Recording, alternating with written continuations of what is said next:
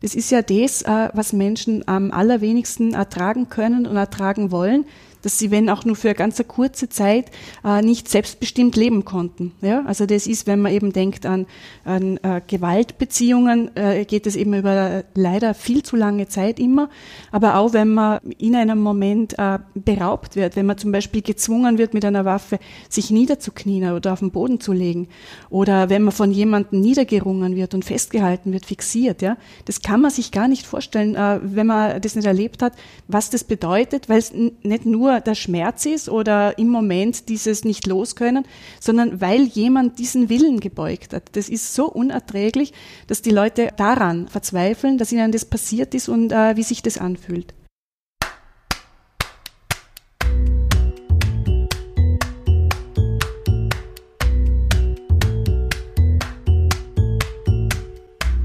Willkommen beim Sozialpod, der Podcast, in dem sich alles um soziale Themen in Österreich dreht. Heute zu Gast ist Dina Nachbauer. Sie arbeitet beim Weißen Ring. Der Weiße Ring, das ist eine Opferunterstützungseinrichtung, die es sowohl in Österreich als auch in anderen europäischen Ländern gibt. Frau Nachbauer ist Geschäftsführerin in der Bundesgeschäftsstelle in Wien im 9. Gemeindebezirk und ist unter anderem zuständig für den Opfernotruf, Opferhilfe und Prozessbegleitung und auch die internationale Zusammenarbeit des Weißen Rings. Was passiert, wenn ich Mobbing am Arbeitsplatz erfahre? Was kann ich tun, wenn ich Stalking erlebe? Wohin wende ich mich, wenn ich Gewalt auf der Straße erfahre? Oder ich Opfer eines Betrugs im Internet werde? Für das und noch viel mehr gibt es den Weißen Ring. Was er genauer macht, wird uns Frau Nachbar heute näher erklären. Sozialpod vor Ort.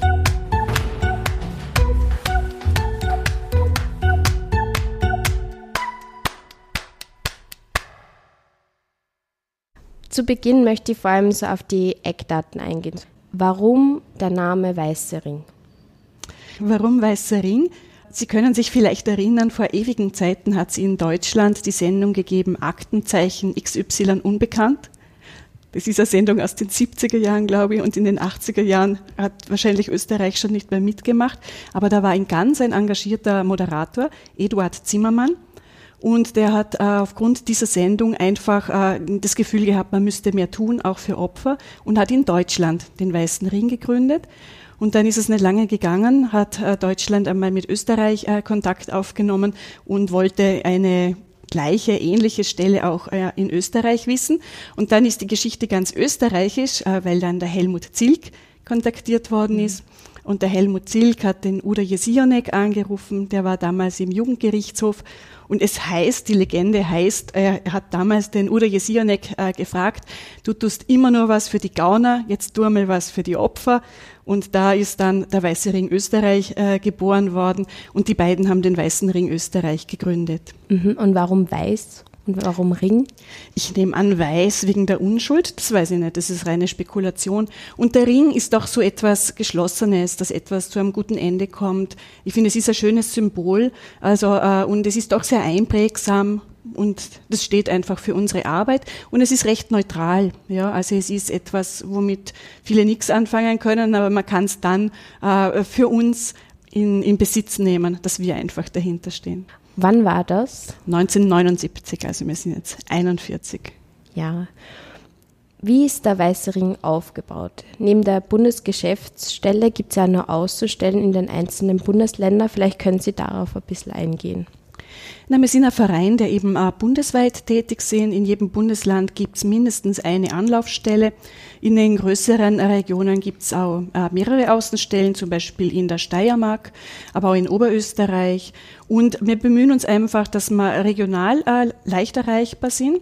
Und die, äh, wir nennen es Bundesgeschäftsstelle, also da die Zentrale, wir beinhalten halt die gesamte Verwaltung. Also von der Buchhaltung bis hin zur Öffentlichkeitsarbeit. Also das ist alles äh, zentral, machen wir für alle Bundesländer.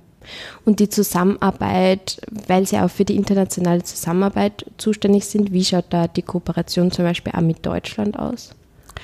Die äh, Kooperation ist eigentlich in ganz Europa äh, sehr gut. Da gibt es eine eigene Dachorganisation, Victim Support Europe. Da sind wir auch Gründungsmitglieder und sind im Vorstand vertreten, seit ja, mal gedenken können. Und das ist wirklich, es wird immer wichtiger. Also gerade im äh, Bereich der Zusammenarbeit, wenn es Terroranschläge gibt, geht es unglaublich schnell, dass die einzelnen Einrichtungen sich vernetzen und dass wirklich Betroffene, sei es ein Terroranschlag in Paris oder in London, wenn da Betroffene aus Österreich Österreich mit dabei sind, dass sie einfach so schnell wie möglich auch zu Hause die erforderliche Unterstützung bekommen und vorinformiert sind und da einfach äh, schon bereit sind, äh, dass es eben Unterstützung braucht. Unter anderem eine Anlaufstelle ist da der Weiße Ring. Ja, genau. Also mhm. wir sind äh, für Österreich die Anlaufstelle und es ist also so gut wie ganz Europa ist mittlerweile bei Victim Support Europe vernetzt. Wir machen auch gemeinsam äh, Projekte, es gibt jährlich Konferenzen, Themenschwerpunkte jedes Jahr. Also das ist wirklich eine tolle Kooperation, die auch sehr viel bewegt in der Opferhilfe.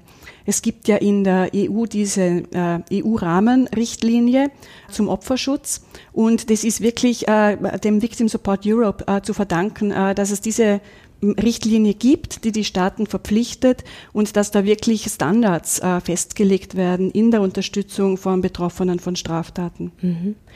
Der Weiße Ring ist dennoch ein unabhängiger Verein mhm. und wird hauptsächlich finanziert durch Spenden. Mittlerweile hat sich das Bild ein bisschen geändert. Es gibt einzelne Förderungen äh, zu Leistungen, die wir anbieten. Zum Beispiel der Opfernotruf äh, wird zur Gänze vom Justizministerium finanziert und auch die Prozessbegleitung. Das sind einzelne Leistungen, die staatlich finanziert werden. Aber alles, was wir darüber hinaus tun, und das ist viel, äh, wird durch äh, Spenden, durch Verlassenschaften, durch Mitgliedsbeiträge finanziert. Und das sichert uns auch ein Stück weit Unabhängigkeit. Welche Professionen arbeiten beim Weißen Ring zusammen? Beim Weißen Ring ist es uns immer wichtig, dass es eine, eine Mixtur ist aus Leuten, die einen rechtswissenschaftlichen Hintergrund haben, also Juristinnen, Anwältinnen und Anwälte und Leute, die aus dem psychosozialen Bereich kommen. Das sind eben Sozialarbeiterinnen, Sozialarbeiter, aber auch Leute mit einem psychologischen Hintergrund.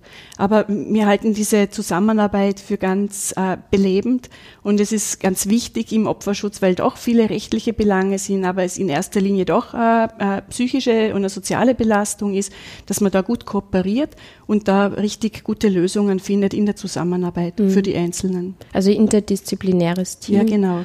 Und wie groß ist das Team? Wie können wir uns das vorstellen? Wir sind äh, Angestellte, sind wir äh, 17 in ganz Österreich und äh, wir sind angewiesen auf die Mitarbeit von Ehrenamtlichen. Also wir haben sehr viel Freiwillige, die ihre Kompetenz da zur Verfügung stellen. Also das sind um die 300.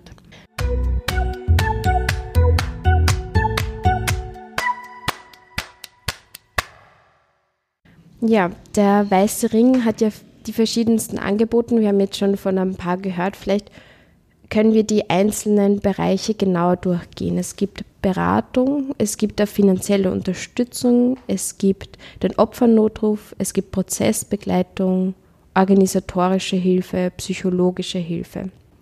Ich möchte jetzt vor allem auf die zwei Bereiche eingehen, auf den Opfernotruf und dann auf die Prozessbegleitung, weil sie auch in dem Bereich tätig sind. Was ist der Opfernotruf genau? Der Opfernotruf ist eine Helpline, die rund um die Uhr zur Verfügung steht und wirklich an jedem Tag, also die Feiertage, die Wochenenden, immer ist dort äh, jemand erreichbar und auch dort äh, nimmt immer ein Team ab. Äh, das ist immer jemand mit einem psychosozialen Hintergrund oder jemand mit einer juristischen Ausbildung. Und da ist uns aber auch ganz wichtig, dass alle Kolleginnen und Kollegen jeden Bereich abdecken können. Mm, es ist also ohne Belang, ob man anruft, weil man ein gutes Gespräch braucht, eine Krisenintervention oder ob man eine Auskunft braucht, wie man jetzt am besten zu seinem Schadenersatz kommt. Ja, also mhm. auf die wesentlichen Dinge können alle Mitarbeiterinnen und Mitarbeiter sofort reagieren. Und wenn es darüber hinaus äh, Informationen braucht oder darüber hinaus eine Unterstützung, dann bemühen wir uns einfach, dass wir äh, gezielt weitervermitteln und da eine gute Brücke bauen zu einer Einrichtung, äh, die längerfristig unterstützen kann. Und diese Telefonnummer ist zentral oder gibt es da auch wieder in jedem, also in den einzelnen Außenstellen eine andere Nummer? Na, die ist ganz zentral. Die ist 0800 112 112. Das ist in Österreich der Opfernotruf, äh, der eben von der Justiz finanziert wird und von uns betrieben wird, auch seit über zehn Jahren. Und den kann sich eigentlich jetzt jeder Zuhörer, Zuhörerin eigentlich einspeichern und äh, merken und weitergeben, weil es eine ja. extrem wichtige Nummer Auf ist. Auf jeden Fall. Wenn man sich unsicher ist, ob man sie an den Weißen Ring melden soll, weil man denkt, ah, wird das irgendwie da jetzt reinpassen oder auch vielleicht für Bekannte, was können Sie da mitgeben? Das Einfachste ist wirklich den Opfernotruf wählen. Dort kann man wirklich anrufen und fragen, ist das überhaupt eine Straftat? Wir haben das wirklich äh, relativ oft. Zum Beispiel am Arbeitsplatz äh, wird man beleidigt oder beschimpft und man ist sich nicht sicher, ist das jetzt schon äh, strafrechtlich oder muss ich mir das gefallen lassen oder man wird äh, angespuckt, es wird das Kopftuch runtergerissen. Da sind sich viele unsicher, ist das schon eine Straftat? Kann man damit überhaupt zur Polizei gehen? Und wir können wirklich auch zu diesen Dingen äh, beraten und nicht nur, ja, das ist eine Straftat, ja, nein, sondern auch, was bedeutet das? Wie wird das sein bei der Polizei? Wo kann ich da Unterstützung bekommen, wenn es mir schwerfällt, darüber zu reden und ich nicht alleine hingehen mag? Also alle diese Dinge kann man schon ganz niederschwellig, also ohne, äh, dass man den Namen sagen muss, ohne dass man Angst haben muss, es wird was weitererzählt. Das kann man wirklich beim Opfernotruf abklären. Ja, gibt es da so Tendenzen, wegen welchen Themen die Menschen anrufen? Und auch welche Menschen tendenziell sie eher anrufen trauen, sage ich jetzt unter Anführungszeichen. Also wer sich eher anrufen traut, bei uns sind es auch mehr Frauen als Männer, obwohl es eigentlich äh, es sind 60 äh, Prozent ungefähr Frauen und 40 Prozent Männer, also eigentlich eher recht guter Schnitt. Aber dennoch trauen sich mehr Frauen anzurufen. Bei uns sind die meisten, die anrufen, erwachsen. Also ich denke, Kinder und Jugendliche sind doch eher bei Rat auf Draht, also die haben andere Anlaufstellen. Bei uns äh, ist der Großteil der Betroffenen erwachsen. Und auch wir spüren natürlich beim Opfernotruf äh, Tendenzen bei der Entwicklung von Kriminalität. So sind wir immer mehr konfrontiert mit Delikten, die sich in irgendeiner Weise im Internet abspielen. Ja, das ist vom, wirklich vom Betrug bis hin zum Cybermobbing. Also alle diese Dinge, die man aus den Medien kennt, das kommt natürlich auch bei uns jetzt mehr vor. Ja.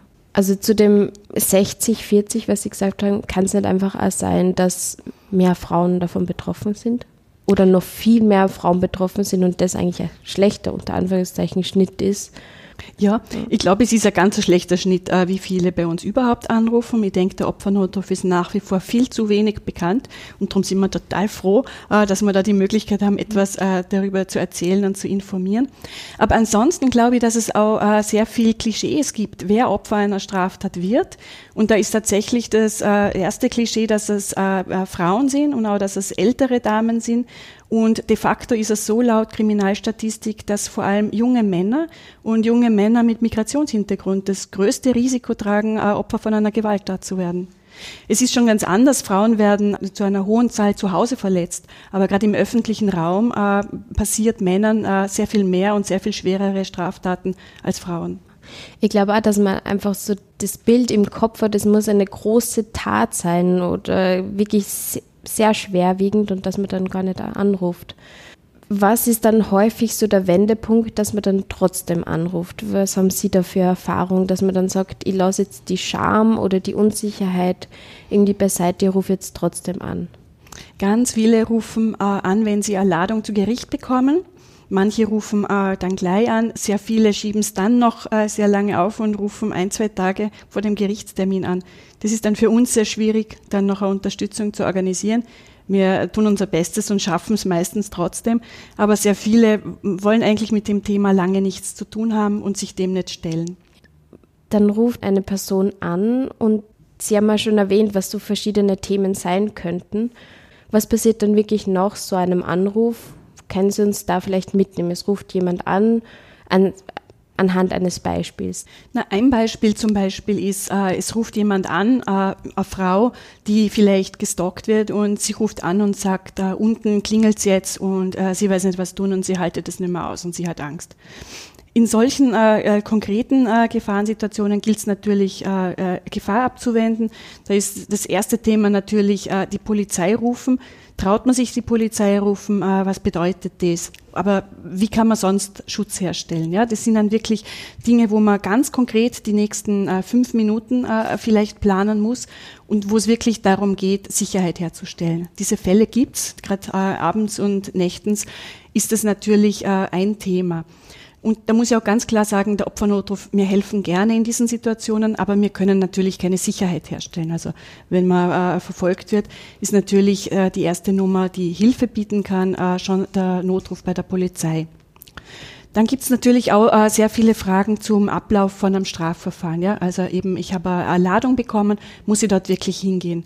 Äh, was wäre ich dort gefragt? Ich habe doch alles bei der Polizei schon erzählt. Warum muss ich alles noch einmal erzählen? Ja, das sind wirklich die klassischen Fragen, die Betroffene bewegen. Das fällt wirklich vielen sehr schwer, noch einmal zur Justiz zu gehen, sich dort zu überwinden. Da gibt es Berührungsängste und äh, da ist es einfach wichtig, auch Sicherheit zu schaffen. Wie wird der Ablauf sein? Auf was muss man sich einstellen, dass die Leute sich besser fühlen? Ja, und alleine so ein Gespräch kann schon sehr viel Sicherheit dann bringen, dass wirklich dann aktiv werden. Auf jeden Fall. Aber das beinhaltet ja schon auch, dass man sehr viel Verantwortung danach hat. Also Sie als, als Mitarbeitende beim, beim Weißen Ring, wie ist man da selber auch rechtlich geschützt, dass man auch das Richtige sagt, auch wieder unter Anführungszeichen?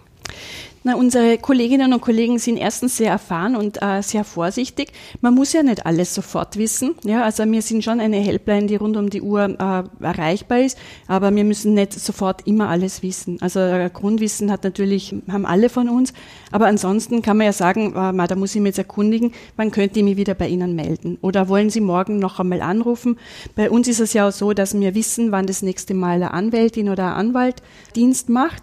Und wenn es eben äh, ganz spezielle Fragen gibt zu Schadenersatz, Schmerzengeld, die wir nicht äh, aus dem Handgelenk beantworten können, dann sagen wir, bitte rufen Sie doch morgen äh, nach 18 Uhr noch einmal an. Und äh, wenn es eine Frage ist, wo wir uns denken, äh, dass auch eine Juristin sich einarbeiten möchte, geben wir die Frage weiter und dann kann man ein bisschen recherchieren und dann kann man sie auch beantworten. Ja. ja? Also es ist nicht so, dass es bei uns nur einmal ein Anruf ist und das war's dann, sondern das kann schon ein Stück weit auch eine Betreuung sein, dass man sagt, rufen Sie doch noch einmal an oder dürfen wir uns bei Ihnen melden. Wir müssen da noch nachschauen, wer vielleicht in Ihrer Region die beste Einrichtung Einrichtung ist, wie man am besten von Kitzbühel äh, Unterstützung bekommt bei sexueller Gewalt, was auch immer die Fragestellung ist. Ja. Mhm. Was wir jetzt, glaube ich, noch gar nicht erwähnt haben, dass es kostenlos ist. Genau. Genau, es ist genau. kostenlos und da kann er anonym bleiben. Ja. Wie haben Sie da die Erfahrung gemacht mit der Anonymität? Ich glaube, das ist halbe halbe. Also die meisten melden sich doch, weil es so gewohnt ist, dass man am Telefonieren seinen äh, Namen nennt. Viele äh, platzen gleich äh, äh los, weil sie so ein äh, Bedürfnis haben, etwas äh, zu erzählen. Es ist auch so, wenn man anruft und auch den Namen nennt, während dem Gespräch, wir machen uns ja nicht persönliche Notizen, ist der Name dann wirklich wieder vergessen. Also wenn wir dann um einen fragen, ob wir eben zurückrufen dürfen, muss jede von uns und jeder von uns doch nochmal fragen, wie war denn der Name, dass ich es ja zurückrufen darf.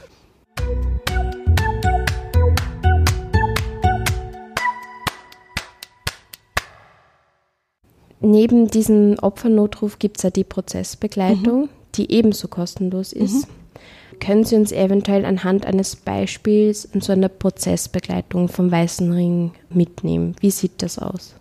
Die Prozessbegleitung ist ein Angebot, das äh, die meisten Betroffenen sehr gerne in Anspruch nehmen, weil auch da kommen diese verschiedenen Professionen einfach in einem Team zusammen, die ich schon erwähnt habe. Das ist eben jemand mit einem juristischen Hintergrund, eine Anwältin oder ein Anwalt und auf der anderen Seite eine Kollegin oder ein Kollege von einer Opferhilfeeinrichtung mit einem psychosozialen Hintergrund. Und die beiden begleiten dann als Team die Betroffenen durch das gesamte Strafverfahren. Ja. Im günstigsten Fall vor der Anzeigenerstattung bis hin dann zur Rechtskraft des Urteils. Und mhm. Voranzeigenerstattung bedeutet halt wirklich, dass man sich überlegen kann, möchte man überhaupt eine Anzeige erstatten und was bedeutet das? Was werde ich gefragt werden? Kann man das dann wieder rückgängig machen? Wie wahrscheinlich ist eine Verurteilung? Alle diese Dinge, wir können sie nicht mit hundertprozentiger Sicherheit beantworten, aber man kann sie im Gespräch bearbeiten. Ja, was wird das bedeuten, wenn es ein Freispruch ist? Ist es dann schwerer auszuhalten als wenn es gar keine Anzeige gegeben hat. Ja. Das muss wirklich jede und jeder Einzelne für sich entscheiden. Und wir helfen einfach mit so viel wie möglich Information, mit gezielter Fragestellung, dass die Leute sich einfach sicher werden, äh, wie sie sich entscheiden möchten. Ja. Und das ist bei jedem wirklich ein ganz individueller Fall, wie das dann abläuft. Ja. Aber es kann wirklich auch ein längerer Prozess sein, den man dann durchgeht. Ja. Auf jeden Fall. Also die Strafverfahren äh, dauern ja auch tatsächlich, wenn es schwere Straftaten sind, äh, dauert es recht lang weil sehr sorgfältig ermittelt wird. Kleinere äh, Straftaten, die können auch innerhalb von äh, drei Monaten manchmal äh, entschieden werden. Also das ist wirklich ganz unterschiedlich. Zum Thema Dolmetsch. Wie gut ist der Weiße Ring da ausgestattet? Ich kann mir vorstellen, wenn Sie ja vorhin auch gesagt haben, dass viele junge Männer mit Migrationshintergrund eigentlich davon betroffen sind, ist ja andere Sprachen auch ein großes Thema. Wie geht der Weiße Ring damit um? Ja, wir, wir bemühen uns. Wir bemühen uns wirklich sehr, dass wir für jede äh, Sprache auch passende, dolmetschende Person finden. Das ist oft ganz schwierig, wenn es sehr kleine Sprachgemeinschaften sind, dass die Personen sich nicht kennen, dass sie nicht Angst haben müssen, äh, dass das in irgendeiner Weise die Runde macht. Also das ist wirklich eine Herausforderung. Dabei ist es in Wien noch leichter als am Land. Also ich denke, das ist, was die Kolleginnen und Kollegen da in den Regionen leisten, auch äh, fantastisch. Das ist wirklich eine riesige Schwierigkeit. Also das ist jeder einzelne Fall müssen wir halt alles äh, mobilisieren, dass wir halt eine gute Lösung finden. Aber da geht es uns ähnlich wie den anderen Einrichtungen. So ein Standardrezept gibt es noch nicht. Es ist jedes Mal eine Herausforderung. Und es ist halt wirklich ganz entscheidend, äh, dass man eine Person findet, die dolmetschen kann, der man vertrauen kann, also wo auch das Opfer Vertrauen hat und wo man auch sich sicher sein kann, äh, dass es tatsächlich inhaltlich äh, gut passt. Ja? Also manchmal hat man den Eindruck, gerade auch bei Personen, die bei Gericht dolmetschen, dass man auch, wenn man die Sprache nicht versteht, aber schon merkt, dass wenn die Befragten drei Minuten reden und es wird dann zusammengefasst in zwei Sätzen, dass das Information verloren geht, ja, und dass es das nicht nicht sein kann. Und das macht dann schon Sorge, wie gut wirklich auch Leute, die nicht so gut Deutsch sprechen, äh, da Zugang zum Recht haben. Ja, das ist eine ganz entscheidende Frage, eine rechtsstaatliche Frage. Auch. Ja. Aber schon eine Frage der Ressourcen. Wie viele ja. Ressourcen hat der Weiße Ring, dass man sich das einfach leisten kann, was aber so extrem wichtig und notwendig ja. ist? Aber da muss man auch sagen, äh, dass das Justizministerium in der Prozessbegleitung Dolmetschkosten übernimmt, dass die finanziert werden. Schwierig ist es, wenn man vorweg überhaupt schon abklären muss, um was es überhaupt geht. Also wenn man nicht sicher ist, ob die Finanzierung für äh, Dolmetscher überhaupt möglich sein wird. Und das sind genau die Bereiche, wo wir eben auf Spendengelder angewiesen sind weil da können wir dann wirklich die Gelder äh, für diese Fälle ausgeben, wo man überhaupt erst abklären muss, ob es finanzielle staatliche Leistungen gibt. Aber dass das auch oft einfach abschreckend ist, dass man sich nicht an einer Stelle wie den Weißen Ring meldet, weil man sich denkt, äh, die verstehen mich eh nicht oder irgendwie da gibt es dann die Komplikationen oder man hat einfach so Angst vor dem System. Das ist ja schon, ja, komplexe Sache. Ja. Also wir denken uns oft, wir also wenn man eben die Kriminalstatistik anschaut, wer Opfer einer Straftat wird, da denken wir uns auch, es landen bei uns viel zu wenige, viel zu wenige Männer und viel zu wenig äh, Menschen mit Migrationshintergrund, weil da anscheinend die, die Hemmung so groß ist oder die Hürde so groß ist, bei uns Unterstützung in Anspruch zu nehmen. Da müssen wir wirklich noch äh, dran arbeiten, weil es ist uns wirklich ein großes Anliegen.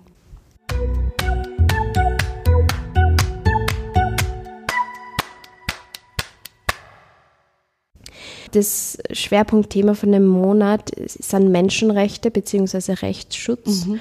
Nach Ihrer Erfahrung, welche Rechte in dem Bereich Sie erarbeiten, sind uns oftmals unbekannt? Und welche Rechte haben wirklich Opfer von Gewalt? Ich denke, ein ganz wesentliches Recht äh, ist, äh, sich von einer Vertrauensperson begleiten zu lassen. Das muss nicht unbedingt der Profi von einer Opferhilfeeinrichtung sein, aber gerade in so einer schwierigen Situation äh, mag man nicht alleine sein und fühlt man sich besser, wenn man jemand an der Seite hat. Und das ist ganz ein wesentliches Recht. Das steht also nicht nur jungen Menschen zu, sondern allen, dass sie immer Personen ihres Vertrauens mitnehmen zur Polizei oder zu Gericht, wo auch immer hin im Strafverfahren. Also das ist etwas, wo ich mir denke, das müssten viel mehr in Anspruch nehmen. Und ein ein Recht ist eben auch zu verstehen und verstanden zu werden. Das ist äh, das Recht, dass man gut informiert wird über den Fortlauf eines Verfahrens, über jedes einzelne Recht und dass man eben auch das, die Möglichkeit hat, Einfluss zu nehmen, ja, gehört zu werden, verstanden zu werden.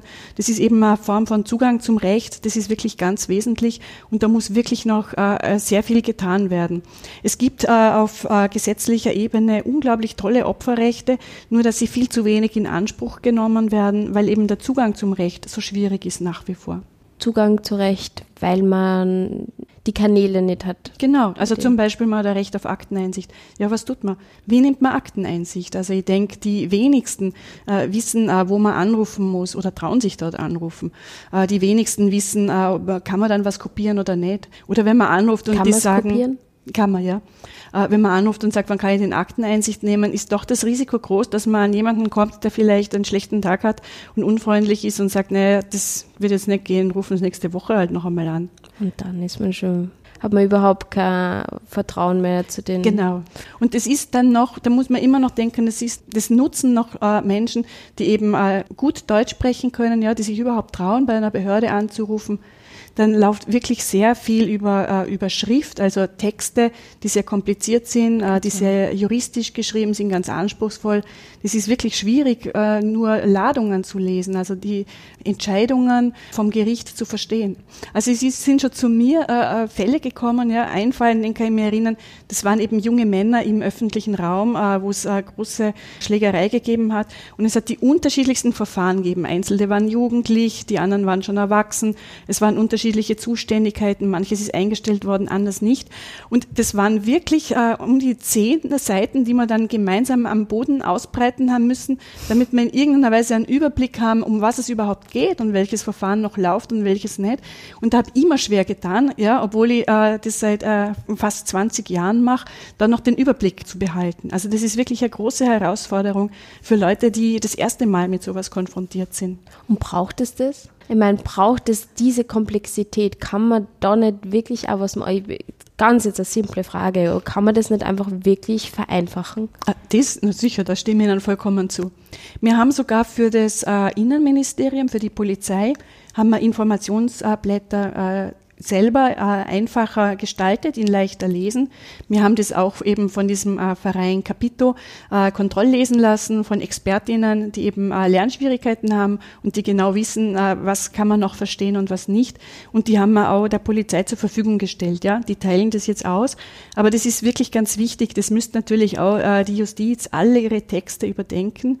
Und es ist leider immer noch so, äh, wer bei der Justiz äh, Karriere machen will, der schreibt halt sehr anspruchsvolle äh, wissenschaftliche fundierte Urteile, die kommen gut an, die werden gut beurteilt, aber dass äh, die Betroffenen zurückbleiben und überhaupt keine Ahnung haben, was eigentlich mit ihrem Leben passiert, das ist da äh, bedeutungslos, ja, und das muss unbedingt sagen, äh, sich etwas bewegen und sich etwas ändern. Ja, das ist wirklich absurd. Man schreibt eigentlich über einen Menschen oder über einen Fall und der Mensch hat irgendwie überhaupt keinen Bezug mehr dazu. Ja. Ist das überhaupt mein Fall, weil man es einfach so komplex ist? Ja. Da komme ich jetzt eh schon zum nächsten Thema, so zum Thema Framing und Medien und Öffentlichkeit. Auch vor allem in meiner Recherche habe ich mich immer dran gestoßen an den Begriff Opfer. Sie sprechen auch von Verbrechensopfer, Opferhilfe. Und mich würde interessieren, wie, wie Sie zu dem Begriff stehen und äh, vor allem vielleicht, weil ich so viel mit Selbstermächtigung zum Dorn habe und irgendwie nicht in die Opferrolle gehen aber dennoch ist es doch auch wichtig, das beim Wort zu nehmen. Wie stehen Sie zu dem Wort Opfer jetzt? Lange Rede, kurzer Sinn. Ich tue mir ganz leicht, ich persönlich, weil ich äh, Juristin bin und Opfer ist ein Rechtsbegriff und er steht so in der Strafprozessordnung und das ist ein Begriff äh, wie der andere, den ich äh, da recht neutral verwende. Aber ich kenne natürlich äh, die Geschichte, die dahinter steht. Und ich persönlich komme auch aus dem Bereich von Unterstützungseinrichtungen Gewalt an Frauen, also von Partnergewalt. Und das war dort natürlich immer ein Riesenthema. Und im englischsprachigen Raum tut man sich ja auch viel leichter, weil die erinnern von Survivor, ja, also Leute, die überlebt haben. Und äh, das ist aber so sperrig, also ich denke, wenn wir in Österreich jetzt sagen, alle Überlebenden können sich bei uns äh, melden, dann wird sich auch niemand angesprochen fühlen, ja und das ist wirklich ganz schwierig, weil ja mittlerweile auch äh, Opfer, du Opfer als Schimpfwort genau. äh, verwendet wird.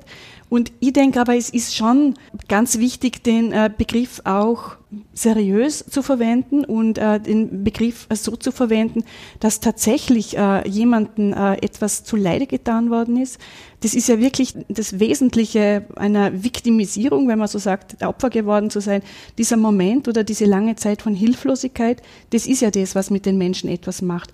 Das ist ja das, was Menschen am allerwenigsten ertragen können und ertragen wollen dass sie, wenn auch nur für eine ganz kurze Zeit, äh, nicht selbstbestimmt leben konnten. Ja? Also das ist, wenn man eben denkt an, an äh, Gewaltbeziehungen, äh, geht es eben über leider viel zu lange Zeit immer, aber auch wenn man in einem Moment beraubt wird, wenn man zum Beispiel gezwungen wird, mit einer Waffe sich niederzuknien oder auf den Boden zu legen oder wenn man von jemandem niedergerungen wird und festgehalten wird, fixiert, ja, das kann man sich gar nicht vorstellen, wenn man das nicht erlebt hat, was das bedeutet, weil es nicht nur der Schmerz ist oder im Moment dieses nicht loskönnen, sondern weil jemand diesen Willen gebeugt hat. Das ist so unerträglich, dass die Leute daran verzweifeln, dass ihnen das passiert ist und äh, wie sich das anfühlt. Und es ist ja auch das ganz Schlimme, da gibt es ja sehr viel wissenschaftliche äh, Studien dazu. Es kann einem ja sonst auch äh, Unglück passieren. Ja? Also man kann äh, unter eine Lawine kommen oder in einem Zugunglück einen Verkehrsunfall haben, einen schweren. Das ist auch äh, mit, äh, mit Leid und mit Schmerz verbunden, aber das können Menschen äh, leichter ertragen, weil es nicht von einem anderen Menschen vorsätzlich verursacht worden ist. Und durch so eine Straftat äh, verlieren äh, die Leute ein Stück weit den Glauben an die Solidarität unter Menschen. Und das ist schon ein Stück weit äh, etwas, wovon wir ganz automatisch ausgehen. Ja, sonst würde man sich nicht auf die Straße trauen, wenn man nicht zu den stärksten und kräftigsten äh, zählt. Das ist schon so ein Grundkonsens, dass man sich eigentlich gegenseitig nichts antun sollte. Und wenn das verletzt wird, äh, lasst es die Menschen wirklich äh, sehr zweifeln. Und traumatisieren. Ja. Mhm zum Thema Öffentlichkeitsarbeit. Wie viel gehen Sie wirklich mit den Fällen, die Sie tagtäglich erreichen, wie gehen Sie mit den Fällen um und wie können Sie sensibel damit umgehen? Das ist immer ganz ein heikles Thema. Also wir bemühen uns natürlich, dass wir die Privatsphäre äh, der Betroffenen äh, wahren. Wir bemühen uns da wirklich äh, sehr respektvoll auch umzugehen und äh, sind auch immer äh, auf dem prinzipiellen Weg, dass wir keinen Kontakt herstellen zwischen äh, unseren Klientinnen und Klienten und Medien und dass wir immer in Beratungsgesprächen eher vorsichtig sind, auch wenn äh, Betroffene sagen, na, ich habe morgen einen Termin für ein Interview, äh, das muss ich erzählen, das muss ich äh, anbringen, dass wir da immer sehr raten äh, zur Vorsicht und sich das gut zu überlegen, weil man weiß das ja aus eigener Erfahrung, dass äh, Dinge dann oft anders äh, klingen, äh, aus dem Zusammenhang genommen werden äh, und dass man äh, zum Schluss vielleicht nicht ganz äh, glücklich und zufrieden damit ist, wie es gelaufen ist. Ja. Aber haben Sie das Gefühl, die Fälle, die in den Medien kursieren, sind die immer freiwillig gewählt? Also haben Sie die Personen selbst gemeldet, dass sie das wollten? Ich denke wirklich, dass äh, viele einen, einen hohen Leidensdruck haben und sich denken, dass es, dass es das ihnen muss man, ja, dass es ihnen äh, äh, gut tut, äh, drüber zu reden. Und vielleicht ist es auch, dass äh, die eine oder der andere tatsächlich ein Stück äh, Erleichterung findet, wenn das erzählt worden ist oder wenn es ein großes Unrecht war, dass man das Gefühl hat, man muss das irgendwie wirklich rausschreien und man braucht dazu diese Öffentlichkeit und die Medien. Und manchmal denke ich immer, ist es auch wichtig, ja, dass über äh, einzelne Dinge informiert wird. Zum Beispiel bei uns ist ein, großes Thema die so Betrugsgeschichten an älteren Menschen. Ja, also das, da gibt's ja jetzt diesen äh, Polizistentrick, dass also Betrüger vorgeben, sie sind von der Polizei und da Wertgegenstände und wirklich äh, viel Geld von den älteren Leuten holen. Und da muss ich sagen, bin ich wirklich dankbar, wenn Einzelne davon erzählen, weil das einfach andere Leute warnt und weil man auch sieht, es gibt ja dann oft irgendwie äh, die Vorurteile, naja, das wird schon jemand sein, der unvorsichtig ist oder vielleicht nicht ganz gescheit wenn man wirklich äh, Betroffene sieht, dann weiß man einfach, Wahnsinn, das kann jedem passieren.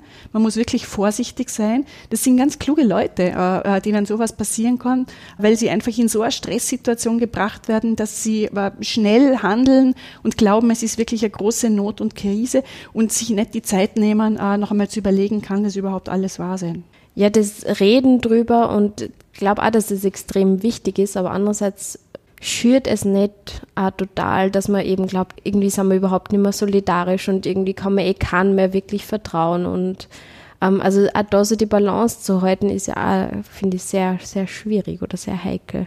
Das stimmt. Also ich habe selber schon äh, Vorträge gehalten äh, in der Winterszeit, wenn man dann gedacht habe, alle äh, von meinem Publikum fahren nachher dann mit öffentlichen Verkehrsmitteln nach Hause.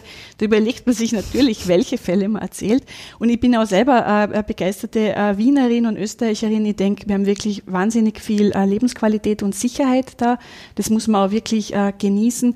Aber trotzdem, es, es kann passieren, es sind wirklich zum Glück Ausnahmefälle. Aber dann, denke ich, braucht es einfach diese Solidarität mit den Betroffenen, äh, dass sie Unterstützung bekommen und nicht nur jetzt finanzielle, psychologische, sondern auch diese äh, Solidarität von anderen. Ja, genau, von, von, der, mhm. von der Gesellschaft. Das ist dann äh, so viel wert, wenn man da das Gefühl hat, ja, das wird gesehen, dieses Unrecht, ja, und das wird anerkannt. Das ist wirklich ein Riesenschritt, dass man eben diese Solidarität mit anderen wieder empfinden kann. Ja. Jetzt kommen wir eh schon zum Appell an die Zuhörer, Zuhörerinnen, also Appell an die Solidarität. Was gibt es sonst noch für die Zukunft des, des Weißen Ring? Was braucht der Weiße Ring? Was gibt es da? Unser größter Wunsch auf dem Wunschzettel wäre, dass äh, Opfer von Straftaten leichter zu uns finden können. Also zu uns zum Weißen Ring und zum Opfernotruf. Und da setzen wir wirklich äh, unsere Hoffnung auf die äh, Polizei und auf eine gesetzliche Änderung, dass es äh, eine Möglichkeit gäbe, äh, seriöse datenschutzrechtliche Lösung, dass die Polizei bei schweren Delikten tatsächlich an uns weitervermitteln darf. Also dass äh, wir informiert werden und aktiv die Betroffenen anrufen können, ihnen eine Mail schreiben können, wo und was für Unterstützung ihnen zusteht und wie sie die bekommen können. Gibt es eine Petition oder gibt es da, dass das in Gange kommt? Da gibt's immer wieder äh, Wellen von Bemühungen von unserer Seite, also wirklich mit den unterschiedlichsten Besetzungen im Innenministerium oder im Justizministerium. Da bemühen wir uns wirklich, äh, äh seit ich denken kann. Aber wir äh, lassen nicht locker, wir bleiben dran und wir bemühen uns wirklich, äh, weil wir denken, das wäre ganz eine entscheidende Schnittstelle. Und äh, das ist etwas, wo auch, also das wissen wir auch eben sonst aus Europa, das geht nicht nur uns so, sondern das ist wirklich etwas, also in Europa Europa haben wir ein Projekt gehabt, uh, Reaching Out for Victims. Das ist wirklich, man muss die Betroffenen erreichen können. Und das ist uns wirklich das größte Anliegen. Mhm. Und sonst was an die Zuhörer, Zuhörerinnen, wenn sie jetzt sagen, Weißen Ring noch nie vor was gehört und ich möchte irgendwie unterstützen, ich speichere mir jetzt auf jeden Fall die Nummer ein aber es ist mir nicht genug. Kann man mitarbeiten? Kann man spenden? Welche Möglichkeiten gibt es da? Das Wichtigste ist uns wirklich, dass man diese Information weitertragt. Wenn man irgendjemanden einmal trifft, der Opfer einer Straftat geworden ist, dass man sich irgendwie noch erinnern kann, da hat es doch irgendwas gegeben. Man kann es ja dann immer noch äh, im Internet äh, googeln, aber dass man weiß, ah ja, äh, da gibt's was, da kann man wo anrufen. Und das andere ist wirklich eine große Bitte. Äh, wir sind auf Spendengelder angewiesen, auch auf Mitgliedsbeiträge, dass man uns tatsächlich tatsächlich finanziell unterstützt. Wir haben auch das Spendegütesiegel, also wir können wirklich jeden Cent nachweisen. Äh, der geht wirklich eins zu eins äh, dorthin, äh, wo die Spenderinnen und Spender sich das wünschen. Und das erleichtert uns die Arbeit ungemein. Also wir unterstützen dann wirklich die Betroffenen, wenn sie in einer finanziellen Notlage sind, aber auch sonst, dass wir eben Dolmetschkosten bestreiten können. Alle diese Dinge, die für unsere Arbeit notwendig sind, müssen wir in irgendeiner Weise finanzieren. Ja, vielen, vielen Dank für Ihr Engagement, für Ihre Arbeit und ja, dass es den Weißen Ring echt noch ganz lang geben wird. Das wird wohl so sein und dass er weiterhin überlebt. Ja, danke für Ihr Interesse und für die Chance, dass wir da etwas über uns erzählen haben dürfen. Dankeschön.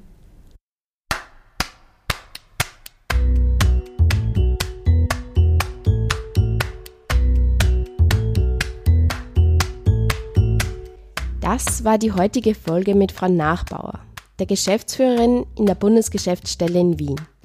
Alle Infos zu dieser Sendung und wie ihr auch den Weißen Ring unterstützen könnt, findet ihr auf der Homepage vom Sozialpod www.sozialpod.com.